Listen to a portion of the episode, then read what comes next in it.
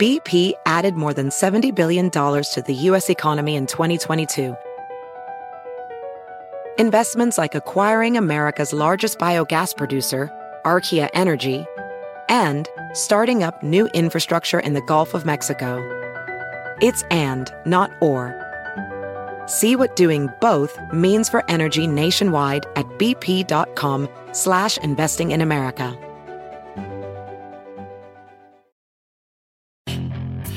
Hacer dinero de manera difícil, como degustador de salsas picantes, o cortacocos, o ahorrar dinero de manera fácil con Xfinity Mobile. Entérate cómo clientes actuales pueden obtener una línea de Unlimited intro gratis por un año al comprar una línea de Unlimited. Ve a es.xfinitymobile.com.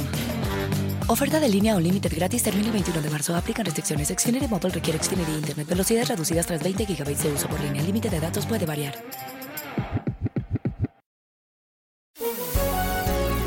Hola, bienvenidos. Estas son las noticias del día en NTN 24. La Junta de Supervisión de la compañía Facebook vota a favor de mantener suspendida la cuenta en esa red social del expresidente Donald Trump, al tiempo que pide una revisión interna de las políticas de la empresa. Hablamos con Catalina Botero, abogada y copresidenta de la comisión que tomó la decisión. El caso tiene dos partes. La decisión en la que uh, decidimos que era correcta la suspensión de la cuenta, pero no la suspensión indefinida, y que en seis meses Facebook debería revisar esa eh, conformidad con normas claras, eh, consistentes con el derecho internacional de los derechos humanos y que los usuarios conozcan. Pero además le hacemos un, un conjunto de recomendaciones para evitar eh, la adopción de decisiones ad hoc para evitar la percepción de que esas decisiones se están tomando ad hoc.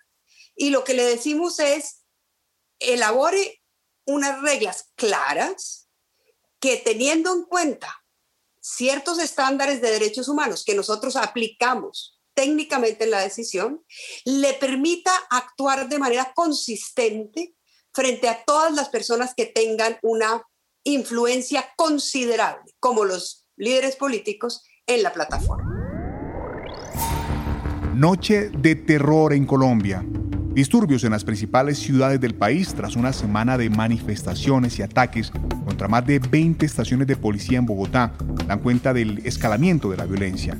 Organizaciones de derechos humanos reportan más de 80 personas desaparecidas. El presidente Iván Duque hizo un nuevo llamado al diálogo nacional. ¿Cómo negociar una salida a la crisis social? El análisis con el experto en política latinoamericana y seguridad, Jairo Libreros. Yo creo que existen dos o tres elementos que me gustaría traer a colación. El primero de ellos es necesario desescalar la palabra, hay que bajarle a los ánimos. Una de las medidas que no se puede adoptar para bajar la violencia es precisamente eh, dejar a un lado la posibilidad o la alternativa de decretar un estado de conmoción interior. Primero, no existen los requisitos constitucionales y jurisprudenciales. Hay que crear liderazgos eh, territoriales. En estos momentos hay unos movimientos sociales que tienen la capacidad de ser interlocutores, pero la gran mayoría de manifestantes que usted encuentra en 650 municipios donde hoy día hay manifestaciones, no existen liderazgos claros, precisos y definidos. También escuchamos al doctor en estudios de paz y conflicto, Andrés Macías estamos ante una crisis política, es en esencia una crisis política. En algunos casos se ha tratado de, sacar ese contexto político y se ha llevado más al contexto de la seguridad, pero yo creo que es más una crisis política y como tal son los líderes políticos y los líderes sociales. Y dentro de los líderes sociales incluiría a los movimientos estudiantiles que en estas manifestaciones han tomado una gran relevancia. Son ellos los llamados a liderar eh, o a hacer uso de ese liderazgo para desescalar la violencia, Jairo hablaba de desescalar la palabra, yo le añadiría tanto la palabra como la violencia. El análisis termina en voz de la directora de estrategia de la Universidad EAFIT, Isabel Gutiérrez. ¿Qué estamos diciendo? ¿Qué estamos contándole a la ciudadanía sobre las marchas? Y esto es muy importante, digamos, como cómo se está manifestando las autoridades, cómo se está manifestando la policía, cómo se está manifestando el presidente de la República. Esta sin duda es una profunda crisis política y esos liderazgos políticos hoy tienen que salir a una conversación distinta. El Parlamento de Nicaragua aprobó la reforma electoral que limita la labor de observadores internacionales. La Asamblea Nacional, dominada por el régimen de Daniel Ortega, también dio su aval a una cláusula que prohíbe participar en los comicios a quienes hayan participado en las manifestaciones contra el gobierno desde 2018. Juan Sebastián Chamorro, precandidato presidencial del movimiento opositor Alianza Cívica, reacciona a este tema. Esta es una contrarreforma. Este es una muestra de que Daniel Ortega está empecinado en atornillarse al poder y que quiere fraguar un fraude electoral. Eso está clarísimo. Todas las intenciones de fraude electoral están sobre la mesa, están a la luz del día. Eso quiero, lo, quiero dejar eh, eh, perfectamente claro. Ahora, obviamente, cuando ellos eh, hacen un Consejo Supremo Electoral con solamente sus colaboradores, y cuando hacen una contrarreforma, porque esto es un retroceso, lo que se aprobó ayer es un retroceso a la, ley electoral, una contrarreforma que militariza la eh, campaña electoral, que amenaza con inhibir a candidatos, que eh, elimina la observación electoral, existe la posibilidad obviamente de, no participar o de continuar en el proceso para seguir denunciando las irregularidades de eh, Ortega. En Perú, a pocas semanas de la segunda vuelta, los últimos sondeos acortan la distancia entre Pedro Castillo de izquierda y Keiko Fujimori de derecha. La figura de Castillo, hasta hace poco un desconocido, sorprende, asusta y motiva según quien responda. ¿Cuál es su programa y su perfil?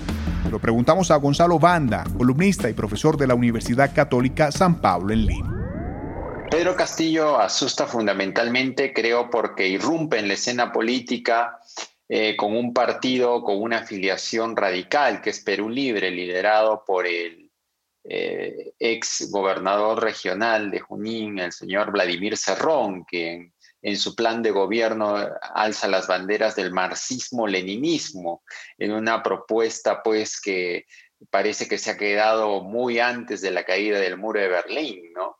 Eh, ese es el problema de Castillo. Castillo como tal, cuando uno lo escucha, parece ser que no está muy convencido de esas ideas, ¿no? Él fundamentalmente es un líder eh, del gremio de profesores en el Perú, de la escuela eh, y de los, del magisterio, del sindicato del magisterio. De hecho, él formó una, con otros profesores, una facción radical del magisterio que se apartó del sindicato oficial, ¿no? del SUTE. Si te gustó este podcast, puedes buscar más de nuestro contenido en nuestra página web www.ntn24.com. En NTN24 tenemos una red de corresponsales en las Américas que nos permite tener acceso de primera mano a toda la información y hacer análisis sobre los eventos más importantes de la región. Qué gusto estar con ustedes. Yo soy Hugo Vecino. En Twitter, arroba Hugo Vecino. Y recuerden, en el podcast de NTN24 te informamos y te acompañamos.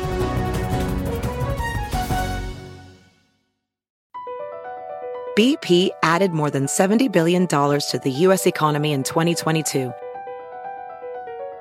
Investments like acquiring America's largest biogas producer, Archaea Energy, and starting up new infrastructure in the Gulf of Mexico. It's and, not or. See what doing both means for energy nationwide at bp.com slash investing in America. Puedes hacer dinero de manera difícil, como degustador de salsas picantes, o cortacocos, o ahorrar dinero de manera fácil con Xfinity Mobile. Entérate cómo clientes actuales pueden obtener una línea de un límite intro gratis por un año al comprar una línea de un límite. Ve a es.xfinitymobile.com.